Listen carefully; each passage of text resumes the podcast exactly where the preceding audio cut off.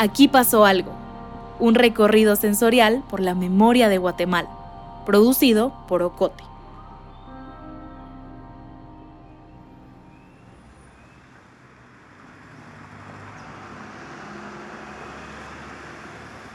En una de las esquinas en donde se cruza la segunda avenida y la 11 calle de la zona 1 de Ciudad de Guatemala, hay una casa de color gris.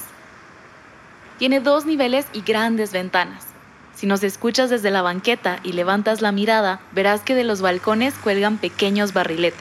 El sol y la lluvia se han encargado de lavarles los colores y las letras que apenas se alcanzan a ver. Acércate a una de las ventanas. Verás que, pegado a la pared, hay un papel con la foto de un muchacho. Encima se lee la frase, ¿dónde está?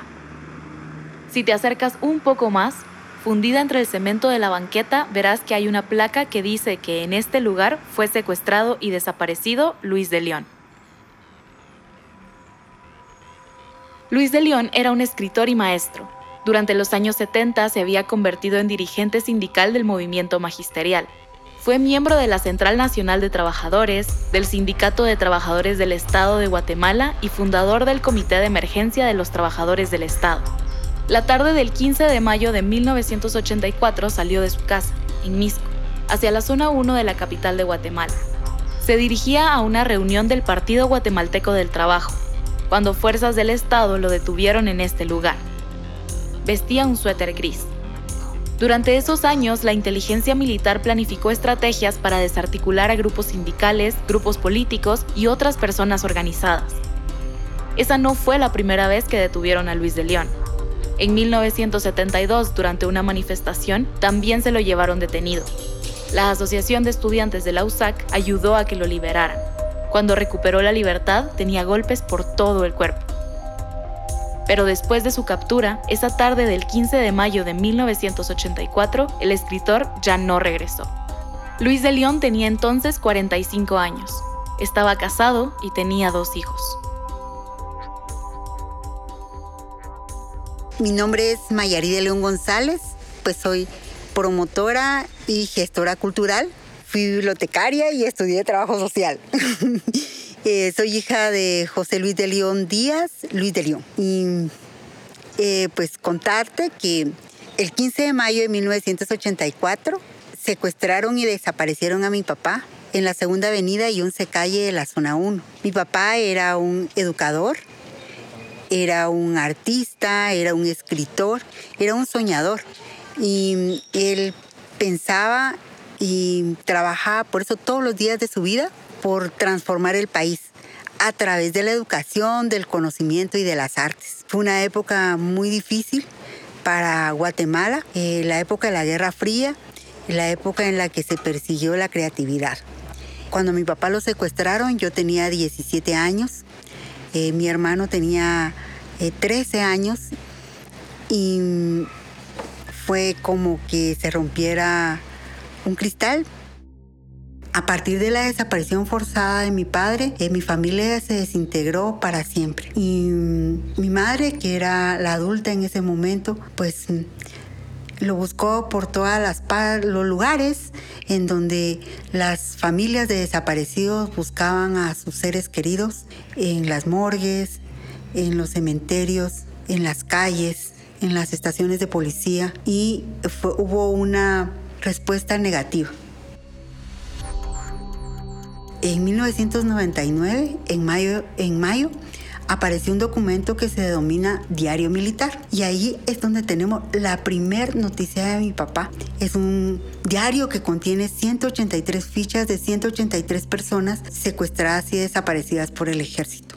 En ese momento, para nuestra familia fue como que ese día hubiese ocurrido nuevamente este hecho de lesa humanidad. Fue muy doloroso y a partir de ese momento se comenzó a dar secuencia a los procesos de búsqueda que mi madre había hecho en su momento.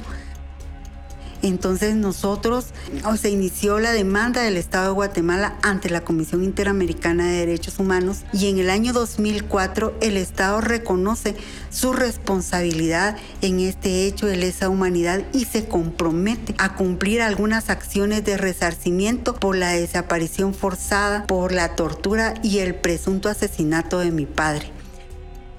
Hasta el día de hoy, estamos hablando de noviembre de 2023, el Estado no ha cumplido a lo que se, a lo que se comprometió. Cuando secuestraron a Luis de León en 1984, él ya era un escritor, era alguien que era un creador conocido, que tenía acceso a los medios de comunicación a través de revistas, digamos de publicaciones seriadas, eh, de la radio, un promotor de, del de las letras, del conocimiento, del amor a la libertad a través de la creación artística. Y mm, su legado eh, para, para el país, ¿verdad? Y no solo para el país, sino para, para el mundo, es ese amor al conocimiento, esos libros que dejó escritos, ¿verdad?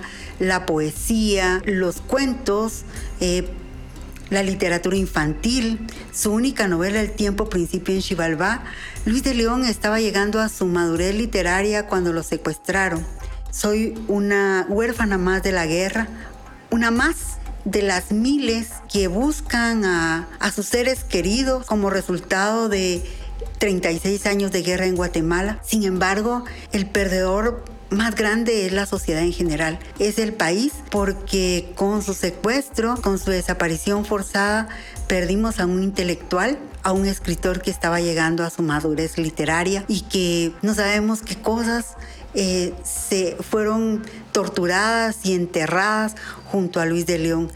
Quizá en una fosa clandestina, no sabemos dónde, en qué parte del país lo dejaron, junto a otras personas valiosas que estarían el día de hoy aportando a nuestra Guatemala.